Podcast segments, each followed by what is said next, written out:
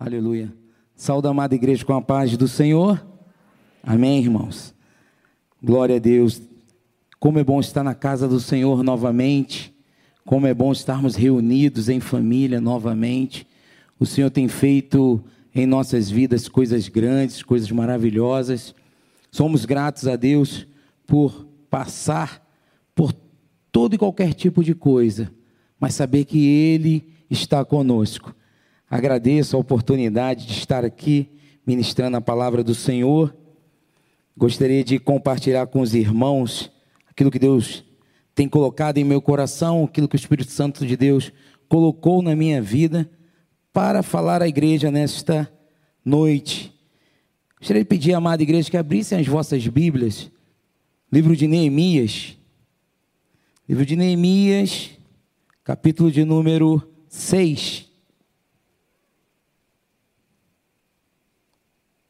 Neemias, capítulo número 6. Vamos ler somente um versículo, versículo 3. Nós temos como um título para a mensagem de hoje, nesta noite, chamados para reconstruir.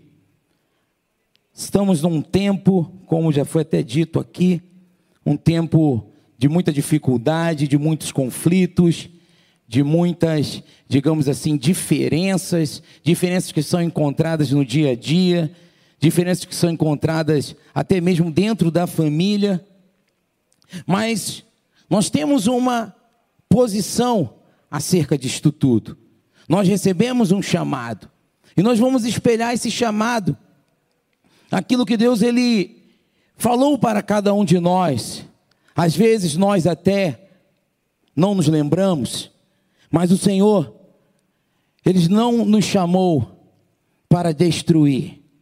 Ele não nos chamou simplesmente para mostrar meramente uma diferença sem um certo impacto a inúmeros corações. Pelo contrário, o Senhor nos chamou para mostrar um impacto com o seu propósito, o Senhor nos chamou para destruir as armas do inimigo, para desfazer aquilo que o inimigo tem preparado contra as famílias, contra os lares, contra as casas, contra homens e mulheres de Deus, que muitas vezes são atacados e atingidos e não encontram um apoio.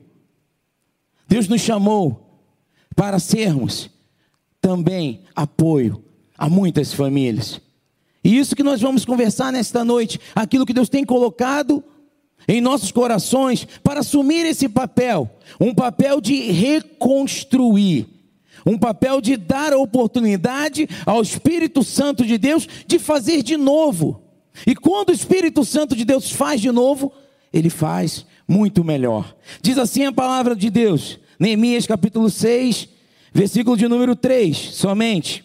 Por isso, enviei-lhes mensageiros para dizer: Estou fazendo uma grande obra e não posso descer até aí, porque devo parar a obra para ir me encontrar com vocês. Soberano Deus, amado eterno Pai. Senhor, graças te damos, ó Deus, nesta noite, por estarmos na tua casa, por estarmos, Senhor, diante da tua presença, Pai. Senhor, primeiramente, Deus, quero te agradecer, ó Pai, pela essa rica oportunidade que tu nos concede nesta noite, Deus, de estarmos reunidos aqui.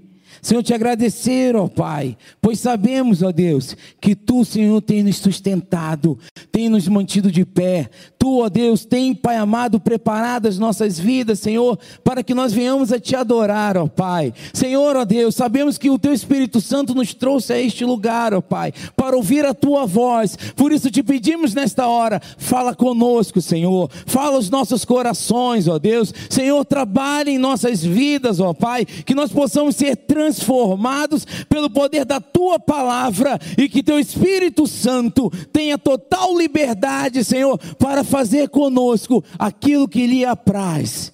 No nome santo de Jesus. Amém. Chamados para reconstruir. Em nossas vidas, não é fácil construir. Não é fácil construir um casamento. Não é fácil construir uma família.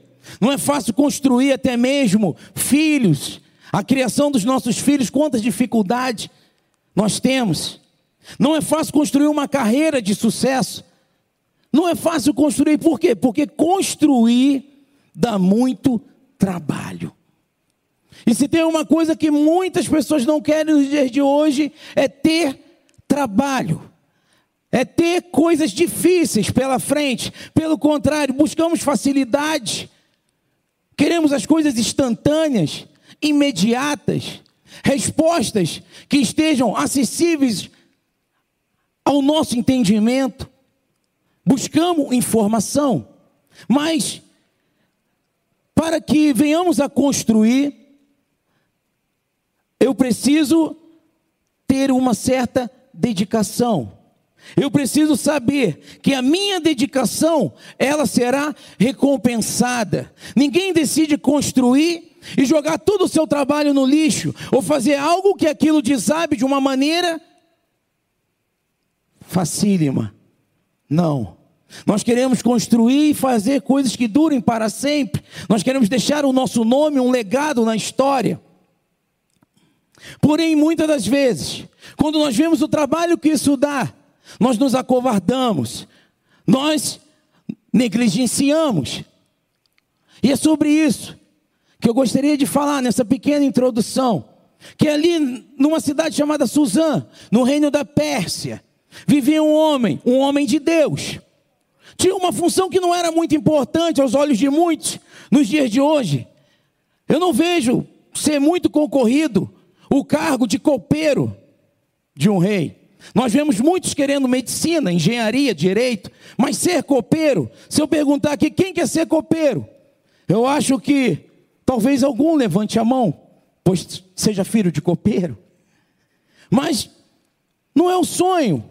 E ainda mais copeiro em uma terra estrangeira, ainda mais copeiro num reino estrangeiro, um trabalho tipo como um escravo. E essa era a vida que um homem de Deus chamado Neemias vivia, mas vivia com muita alegria, vivia com muita disposição, porque ele sabia que se ele estava ali é porque Deus o colocou ali. Então ele era muito bem resolvido naquilo que ele era. Daí vem o primeiro primeira observação na introdução que eu quero deixar para vocês nesta noite. Que Deus falou comigo nesse texto, que não tem como eu construir algo se há coisas incompletas na minha vida.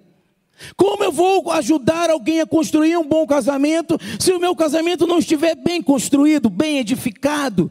Como eu vou ajudar em questões duvidosas na vida de um jovem se eu não souber na minha vida, como um adulto, que aquilo está muito bem esclarecido? Que eu tenho conhecimento daquilo para aconselhar alguém sobre determinado assunto?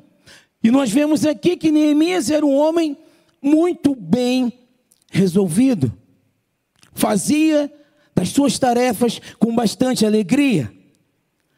Porém, um determinado dia, os seus irmãos lhe vêm ao encontro.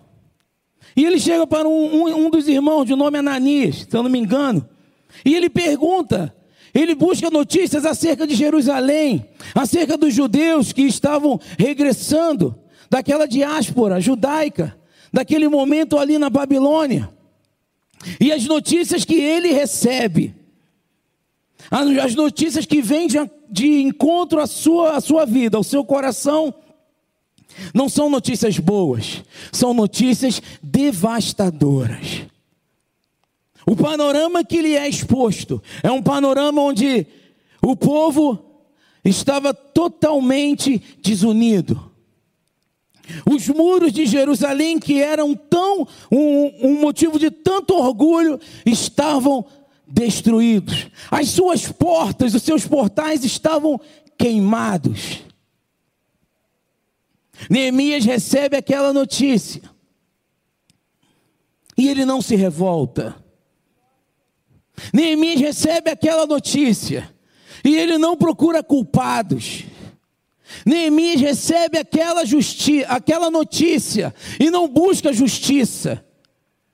Neemias recebe aquela notícia, senta, chora e ora. A sua atitude quando você está sozinho com Deus, ela diz muito de quem você é. Ela diz muito o que você é. A sua atitude diante de uma notícia negativa, ela mostra a quem pertence o controle da sua vida. A quem você entregou o controle da sua vida? A quem você entregou o controle das coisas que estão ao seu redor? A quem está o controle daquilo que você não tem controle, que você não tem domínio? E Neemias, ele sabia tudo e todas as coisas estão no controle das mãos de Deus. Aleluia. Glória a Deus. Tudo e todas as coisas estão no controle das mãos de Deus. Porém, Neemias sabia a quem recorrer, a quem ele deveria buscar. Ele sabia que ele não tinha condições de fazer nada. Mas isso não o impediu. Isso não deixou com que ele se abatesse. Isso não fez com que ele se intimidasse com aquela notícia. Ele ora, e ora de novo, e ora mais uma vez, e ele propõe em seu coração jejuar e orar ao Senhor. E isso, irmãos, é muito interessante, porque ele sabia que a cidade precisava de alguém ou pessoas para reconstruí-la. E ele não orou para que Deus enviasse alguém, porque às vezes nós fazemos isso. Às vezes, quando nós, algo arde em nosso coração, um determinado tema, uma determinada notícia arde em nosso coração. E às vezes a gente sente até vontade de fazer alguma coisa. Mas olhamos para os nossos compromissos, olhamos para a nossa vida, nos intimidamos e passamos a orar para que Deus envie alguém, para que Deus mande alguém fazer. Neemias não. Ele parou e propôs em seu coração jejuar e orar a Deus, pedindo ao Senhor uma oportunidade para fazer alguma coisa, para entender o nosso chamado, para entender o que está ardendo em nosso coração. É preciso se importar com a realidade dos outros. É preciso se importar com o que os outros estão passando. Para que eu possa entender o meu chamado, primeiro eu tenho que entender para quem ou para que eu fui chamado. Para que eu possa ser um instrumento de Deus, primeiro eu tenho que entender como esse instrumento vai abrir mão de tudo que sente, de tudo que pensa, de tudo que imagina, para simplesmente se tornar disponível nas mãos do Senhor. E é isso que o Senhor quer fazer em nossas vidas, com o nosso chamado. E Neemias, ele entendeu isso, ele entendeu que ele estava sendo chamado, que o seu coração estava ardendo, que aquilo que estava dentro dele não era simplesmente algo comum ou uma mera insatisfação com a situação, mas era uma procura incansável por ser usado como instrumento de Deus para aquele lugar. E ele se propõe a orar, ele se propõe a jejuar. Passa um mês, Passam dois meses, três meses. Irmãos, foram quatro meses de jejum e oração. Às vezes, quando recebemos uma notícia difícil. Às vezes, quando nos encontramos numa situação muito complicada, vamos fazer um jejum e oração, e no primeiro dia a gente já quer que tudo se resolva. Aí passa o primeiro dia, nada muda. Não, vamos para mais uma semana. E mais uma semana que passou e nada fica diferente. E você percebe que a sua fé, a sua determinação e vontade vão se exaurindo, diminuindo. E você começa a perceber dentro de você que as suas forças estão acabando. Imagina depois de quatro meses. Neemias continuou buscando diante da presença de Deus. Irmão, saiba, Deus já determinou o tempo. Aleluia. Glória a Deus. Deus já determinou a hora. Deus já determinou a situação, a maneira como Ele vai fazer, o coração de quem Ele vai tocar. Ele já determinou como as coisas vão ser, não no sentido de que elas tenham que ser assim, mas no sentido de que você precisa confiar no agir dEle. Mas como eu enxergo o agir dEle?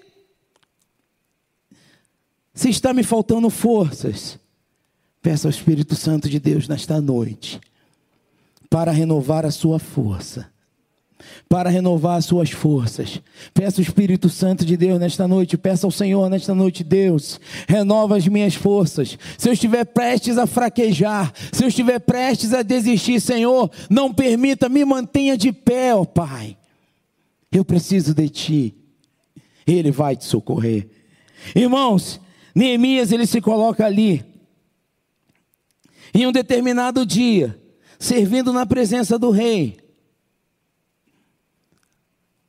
Existe um determinado dia na vida do cristão que ele tem que estar preparado, fisicamente, preparado, emocionalmente e principalmente preparado espiritualmente. Neemias já devia estar cansado, servindo ali ao rei, triste. Afinal, quatro meses haviam se passado. O rei olha e pergunta para ele o que está acontecendo, porque ele está triste. E ele conta toda a história, pois os irmãos podem ler. É muito importante, muito linda essa passagem. E o interessante, irmãos, que quando o rei lhe pergunta o que poderia fazer para ajudar, a palavra de Deus nos fala que Neemias, ele ora a Deus antes de pedir, antes de falar. Esse deve ser o nosso impulso, esse deve ser aquilo que nos movimenta antes de fazer qualquer coisa, o nosso primeiro impulso deve ser a oração. O nosso primeiro impulso deve ser a busca pelo nosso Deus. Quando nós nos encontramos em momentos decisivos em nossas vidas, às vezes a gente pensa que são as grandes escolhas que farão a diferença na nossa vida. Na realidade, são escolhas que você vem fazendo, pequenas escolhas que você vem fazendo diariamente. Pequenas escolhas que você vem tomando diariamente. Quando você acorda de manhã e você escolhe sair de casa apressadamente, sem orar, sem louvar o Senhor, sem agradecer por aquele dia, todo dia você decide, escolhe agir dessa maneira. Vai chegar um momento que cada decisão dessa pequena vai lhe fazer falta quando você for tomar uma grande decisão.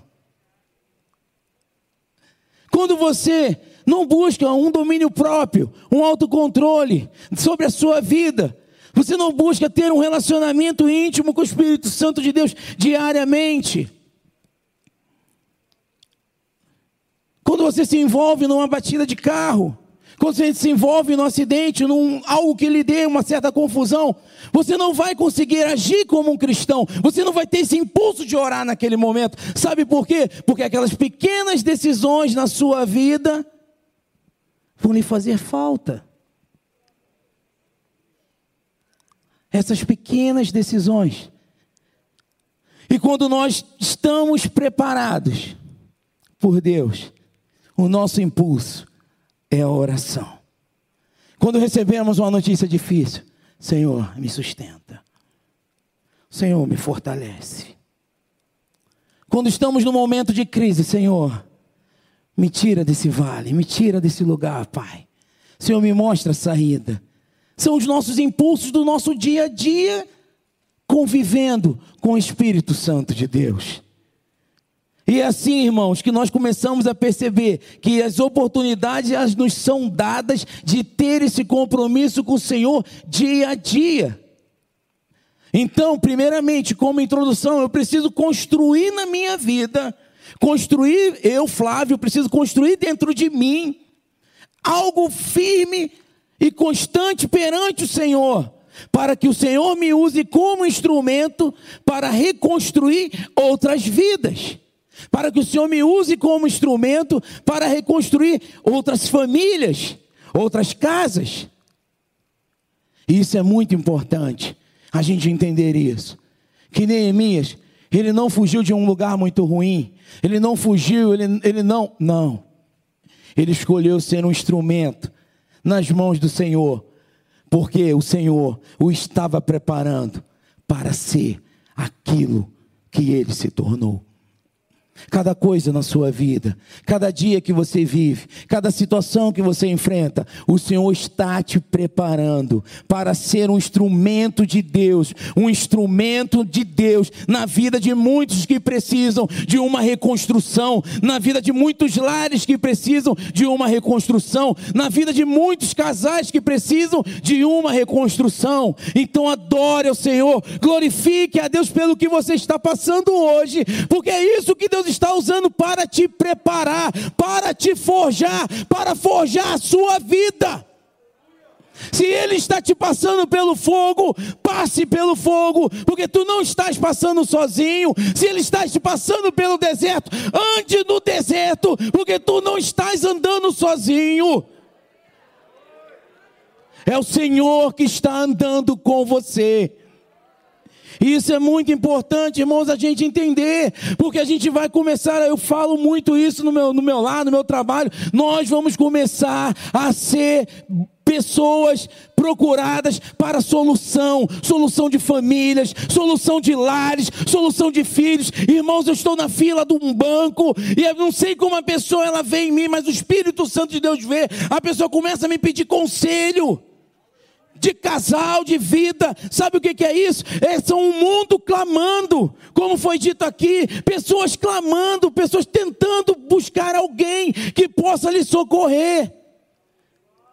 Eu acho muito interessante como Pedro João fala ali para aquele, aquele coxo, na porta chamada Formosa: Olha, eu não tenho nada, eu não tenho ouro, eu não tenho prata, mas o que eu tenho eu lhe dou. Em nome de Jesus o Nazareno, levanta-te e anda. Aleluia! É assim que o Senhor faz em nossas vidas. Irmãos, eu tenho que correr um pouquinho. Antes de começar a reconstruir, saiba o que será necessário para esta reconstrução. Antes de você começar a reconstruir, porque o Senhor vai levantar pessoas neste lugar, e eu creio nisso. O Senhor vai levantar pessoas neste lugar para reconstruir lares. O Senhor vai levantar pessoas neste lugar para reconstruir famílias. Dá glória a Deus, igreja. O Senhor vai levantar pessoas neste lugar para reconstruir jovens, para reconstruir união familiares, relacionamentos familiares. O Senhor vai levantar neste lugar, irmão. Eu creio nisso, eu creio. Porque quando o Senhor dá uma mensagem, Ele cumpre. Quando o Senhor fala contigo, Ele faz. E o Senhor falou isso comigo, irmãos. Que Deus vai levantar neste lugar, se já não está levantando. E às vezes a gente espera pessoas, mas não é quem a gente espera, não. É quem Deus Ele quer. É quem Deus Ele escolhe. E é assim que Deus faz. Quem imaginava que um homem lá na fortaleza de Suzã, lá no reino da Pérsia, seria quem Deus escolhesse, viria a escolher para reconstruir todos aqueles muros. Imaginava isso? Ninguém. É assim que Deus faz. Ele nos surpreende. Aleluia. Glória a Deus. E Neemias, ele já sabia o que pedir. Ele foi pedindo cada coisa em cada detalhe. Ele teve até detalhe de pedir cartas para que ele pudesse passar por reinos que fossem divididos, por reinos que fossem inimigos. Quem ia querer guerra com o reino da peste naquela época, irmão? Ninguém. Então ele, ele sabia que muitas pessoas estariam contrárias àquela reconstrução. Mas na sabedoria, na sabedoria que o Espírito Santo de Deus estava dando a ele, que Deus estava dando a ele naquele momento, ele sabia o que pedir, ele já sabia o que fazer. Aleluia. Bom, irmãos, o nosso planejamento, mas melhor ainda é o planejamento do Espírito Santo de Deus. O, o, planejamento do Espírito Santo de Deus, ele é infalível. O nosso planejamento às vezes encontra contratempos que nos surpreende. Mas o Espírito Santo de Deus jamais é surpreendido, pelo contrário, ele que nos surpreende. Aleluia. Irmãos, outra coisa que é muito interessante, precisamos ter uma visão muito clara por onde queremos começar. Reconstruir, irmãos, não é você fazer o que você quer. Imagina quando Deus ele quer te usar para reconstruir alguma coisa. Aí mesmo que não é fazer como você quer, aí mesmo que não é a sua vontade, é a vontade de Deus. É a vontade do Senhor que tem que prevalecer.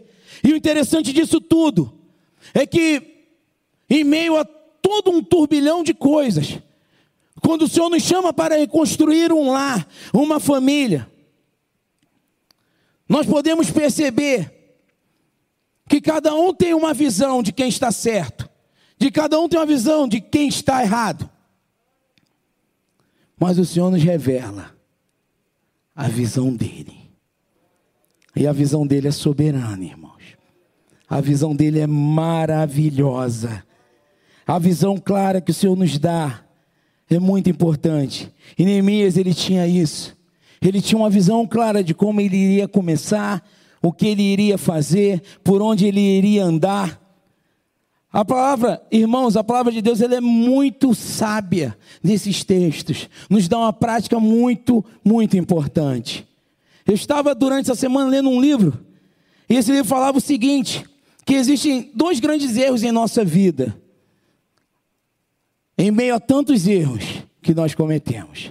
Mas existem dois grandes erros que eles, assim, marcam a nossa vida. O primeiro é não começar algo bom, é ter medo de começar alguma coisa. Às vezes Deus te chama para começar algo e, e nos falta coragem. Às vezes Deus nos chama para fazer alguma coisa e nós não conseguimos iniciar. Às vezes protelamos aquilo, às vezes atrasamos e não fazemos. Isso é um erro muito grande que nós cometemos. E na maioria das vezes é porque nós olhamos mais para a dificuldade do que para o nosso Deus. Aleluia. O segundo grande erro é às vezes nós começamos com todo o ímpeto, com toda a velocidade, com fé, com vontade, mas no meio do caminho desanimamos, largamos, abandonamos, desistimos. Começamos e não terminamos. Vocês perceberam que dentre esses dois momentos está o começar? É muito importante começar bem, mas é muito mais importante terminar bem. E o Senhor, Ele tem nos falado isso, para começarmos a buscar a quem nós, nós somos agentes de transformação. Em qual lar, em qual vida, qual família, você pode ser um instrumento de Deus. Começar a pedir a Deus, como fez Neemias em oração, em jejum. Aonde, Senhor, tu queres me usar? Me revela, Deus, a quem, Senhor, eu devo pregar. Irmãos, no primeiro mês que eu cheguei aqui no Ceará, não sei se dá para perceber que eu não sou daqui. Acho que já, já não dá mais, né? Meu sotaque já não. Já é mais, já está cearense, né, pastor Evandro? Mas no primeiro mês que eu cheguei aqui, Eu fui pregar em uma de nossas congregações, irmãos. E eu fiquei orando, Senhor, me usa como instrumento teu. Me dê um sinal. Tu me trouxes até aqui, eu quero mudar a vida, eu quero ser instrumento para que a vida de alguém fosse mudada, transformada. E foi ali no Jardim das Oliveiras 2. Quando eu parei o carro com o irmão, o irmão veio me buscar. Quando eu parei o carro com o irmão, tinha um jovem na esquina. Jovem descalço, de bermuda, com uma camiseta. E quando saímos do carro, o Espírito Santo de Deus falou ao meu coração: prega para ele. E eu ia pregar naquela noite na igreja, na congregação. E eu olhei para o relógio. Estávamos atrasados. Não que eu ande atrasado, mas estávamos atrasados. Eu olhei para ele e dei boa noite. Boa noite, jovem. Boa noite. E eu ia me afastando dele, meu coração queimando, irmãos. E aqui dentro de mim, prega para esse jovem. Teve um momento que eu parei por, por alguns segundos. Pedi ao pastor que entrasse, ele o que foi? Falei, só um minuto, pastor. Ele, não, vou ficar aqui com você. Falei, então tá bom. Pastor Paulo Roberto. Falei, não, então tá bom. Eu fui até aquele jovem, jovem, tudo bem? Aí ele, não, não está tudo bem. Irmãos, quando ele falou isso, irmãos, ali começamos a conversar, começamos a falar e Deus começou a interagir em nossa conversa. E ele entrou na igreja do jeito que estava e entrei, e foi me dada a oportunidade de ministrar a palavra. E quando fizemos o apelo, aquele jovem se entregou para Jesus. E ele foi abraçado por aquela igreja. Irmãos, a gente pode fazer pequenas escolhas que para a gente permanecerão como uma pequena obra.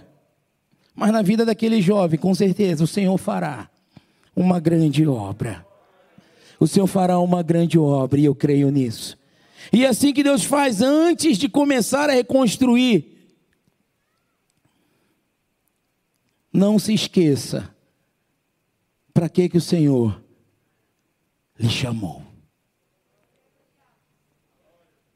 Não se esqueça. Para que que o Senhor lhe chamou? Para pregar a vida, para pregar o amor, para levar a paz àqueles que não têm paz para mostrar a saída àqueles que se encontram presos em vícios, presos por, pelo pecado. O Senhor lhe chamou para isso, para desfazer as obras do inimigo perante este mundo. O Senhor tem lhe chamado para isso. Pode parecer que você está fazendo algo muito pequeno, mas você está fazendo uma grande obra. Pode parecer que aquilo que você faz é insignificante, mas você está fazendo uma grande obra. Pode parecer que aquela pessoa que você fala nunca vai aceitar Jesus, saiba, você está fazendo uma grande obra. Não se esqueça disso. Antes de começar a construir, não se esqueça disso. Que aquele que começou a boa obra na sua vida, ele é fiel para completar, Ele é fiel para terminar, Ele é fiel para concluir. Antes de começar a reconstruir, irmãos, não declare a ninguém o que Deus colocou no seu coração para fazer. É interessante que Neemias, quando ele chega ali em Jerusalém, ele fica três dias andando por Jerusalém calculando, eu estava anotando aqui, pensando, provavelmente calculando as despesas, pensando por onde iria começar, como iria fazer, fazendo ali os seus planejamentos, mas tudo em segredo com Deus. Quanto mais íntimo de Deus você se tornar, mais o Senhor te revela os seus segredos. E os segredos de Deus é para você e Deus. Aquilo que Deus tem lhe mostrado é para você e Deus.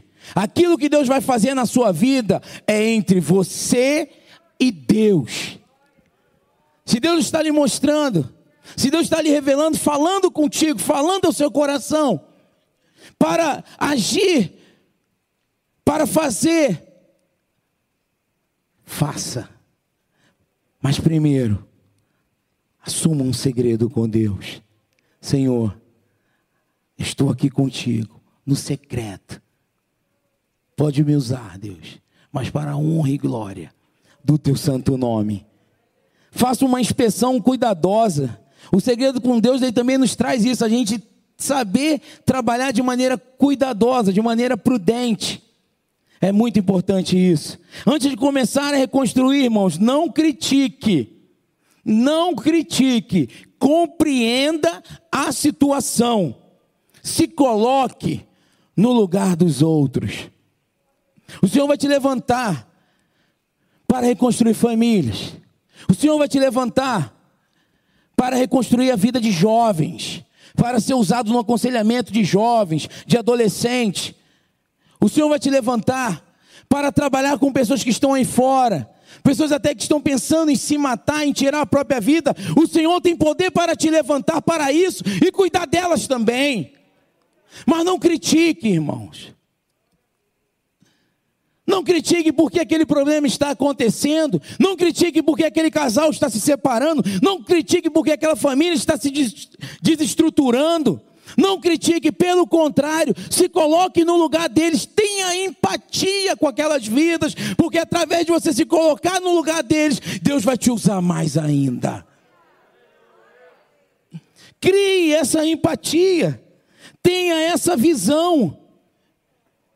Se está acontecendo aquilo, não sou eu que devo criticar ou não. Pelo contrário, Deus não me chamou para criticar, Deus me chamou para reconstruir.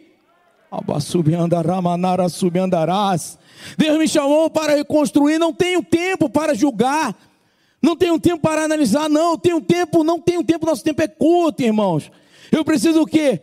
Reconstruir. Deus me chamou para isso. Aleluia.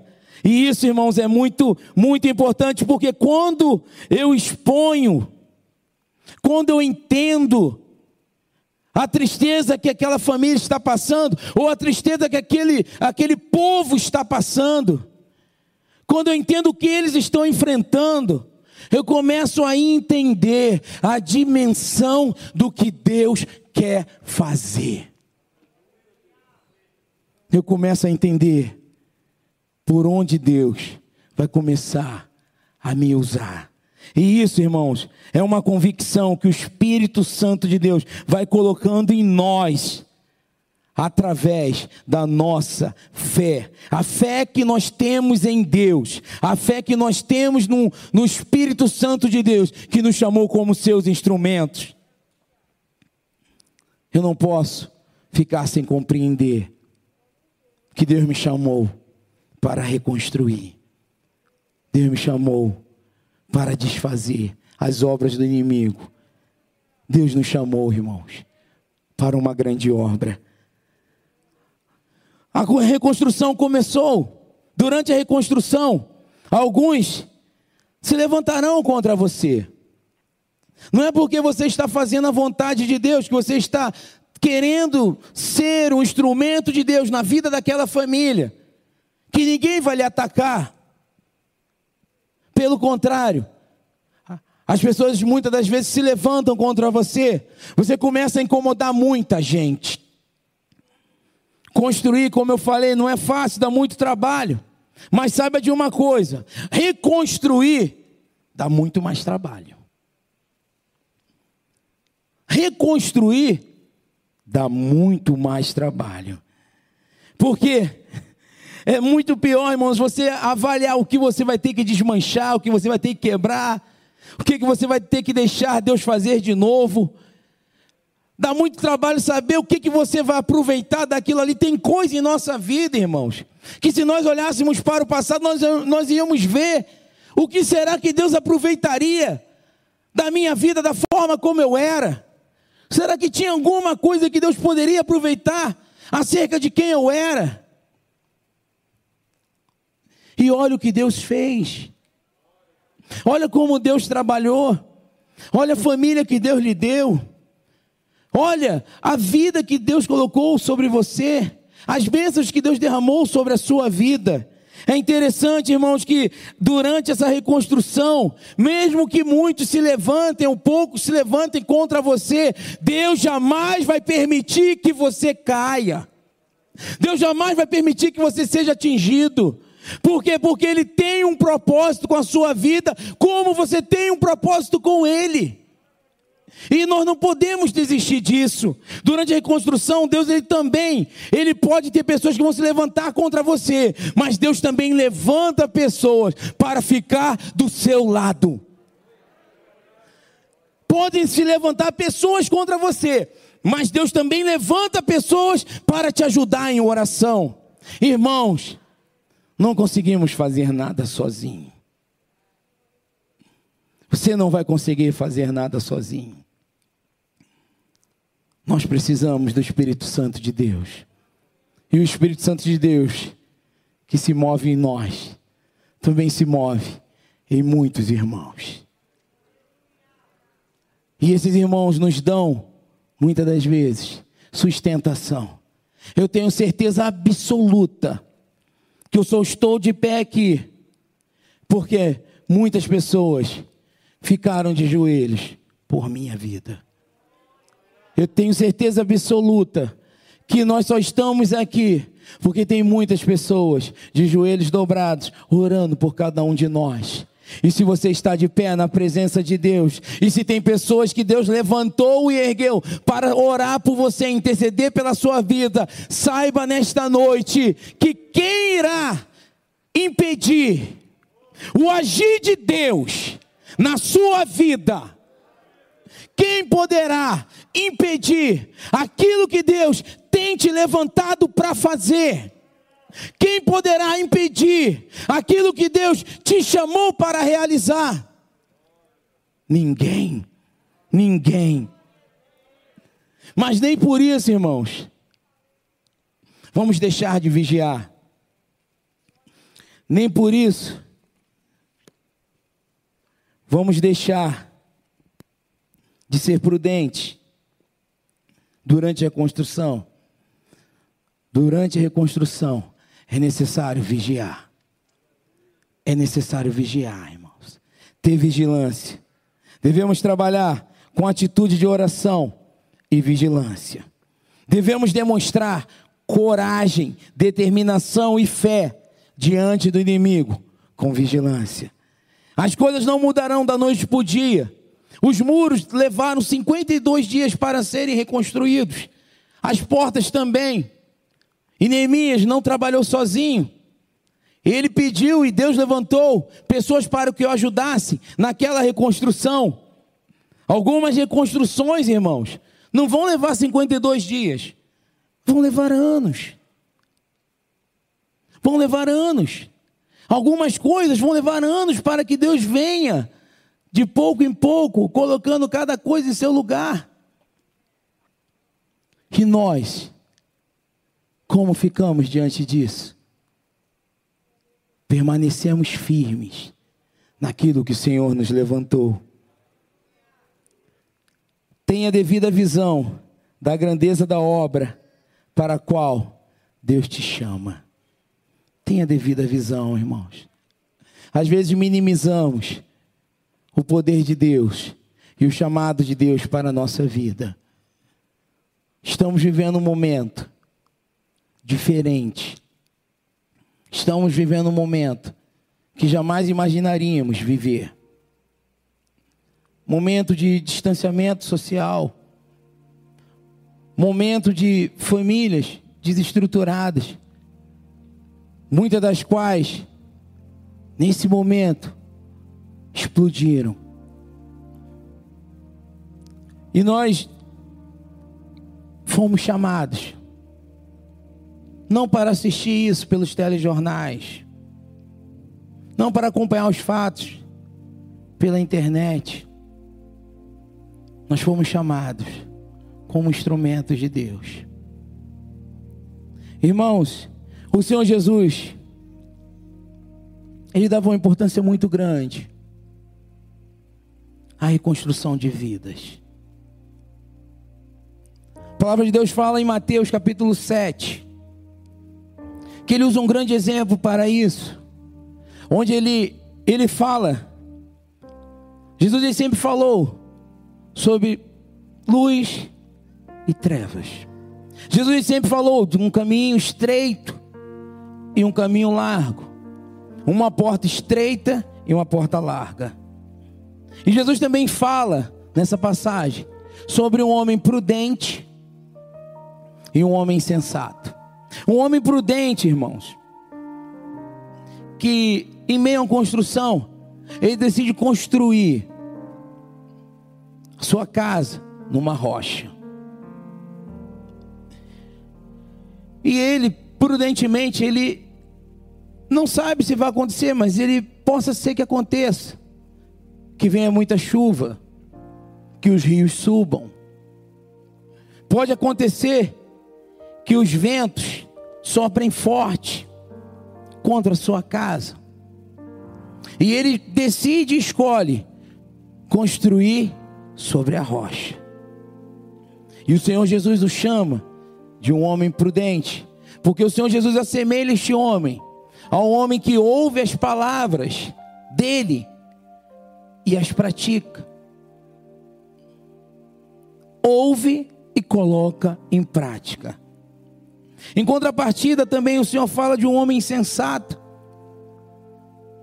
que não prevê tais coisas, não prevê as chuvas, os rios, os ventos, não acha que isso vai acontecer com ele, e constrói a sua casa na areia. E quando vem as chuvas, os rios sobem, os ventos sopram forte contra aquela casa ela cai e a ruína dela é grande. E o Senhor Jesus assemelha este homem a um homem sensato, que ouve as suas palavras, como o prudente ouve, porém, ele não as pratica. Nesta noite, o Senhor lhe dará a oportunidade de começar a construir a sua vida na rocha que é Jesus. A começar a construir a sua vida naquilo que é firme, naquilo que é constante, naquilo que vai te manter de pé. A começar a construir a sua vida no nosso Senhor Jesus, que é a nossa rocha. Pode chover o quanto chover, notícias ruins sobre você. Os rios podem subir, chegar até a sua casa. Você se encontrar ilhado, você se encontrar sem uma saída, mas mesmo assim, a sua casa está sobre a rocha. Pode acontecer que os ventos soprem forte contra a sua casa, mas a sua casa está construída na rocha. E essa rocha é o Senhor Jesus. No momento mais difícil da minha vida, irmãos, quando a minha esposa teve um, uma morte súbita, eu estava pensando isso durante essa mensagem. Eu não tinha, e ela não, e ela necessitava de recursos médicos caríssimos. Irmãos, eu li na minha conta, não tinha nada. Eu passava uma crise financeira muito grande. Aleluia. E Deus preparou tudo. Deus cuidou de tudo. Deus colocou a gente no melhor hospital do Rio de Janeiro,